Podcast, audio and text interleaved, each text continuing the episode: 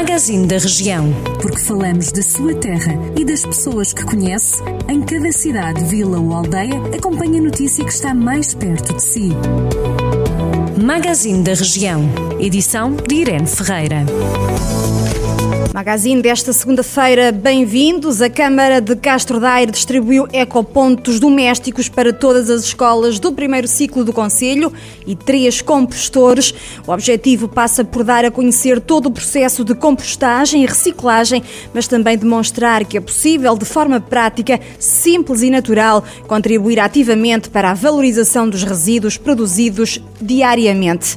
O drive-thru para testes à Covid-19 no Hospital de Viseu está já a ser ultimado e deverá entrar em funcionamento por estes dias. Nesta infraestrutura que está localizada junto à unidade modular, que foi instalada ao pé das urgências, vão ser realizados os testes às pessoas que o próprio hospital pede e que necessitam de procedimentos médicos ou cirúrgicos.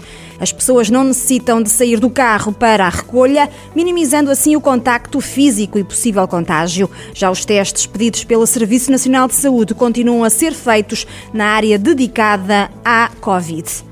Em 2020, o município de São Pedro do Sul superou os 500 pedidos submetidos na plataforma de atendimento digital Serviços Online.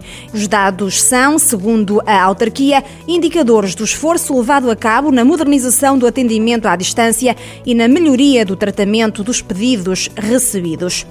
O professor da Escola Secundária de Moimenta da Beira, Paulo Sanches, foi distinguido novamente como professor do ano nas ciências. O docente recebe a distinção pelo segundo ano consecutivo. O prémio foi atribuído este ano pela Comissão Editorial da Casa das Ciências, depois do galardão de 2019 dado pela agência Ciência Viva. E cerca de 400 famílias do Conselho de Penalva do Castelo vão ser apoiadas pela Câmara com subsídios a partir dos 50 euros. O objetivo passa por minimizar os efeitos da pandemia da Covid-19 e os efeitos na situação económica das famílias do município. Estes e outros assuntos em jornaldocentro.pt.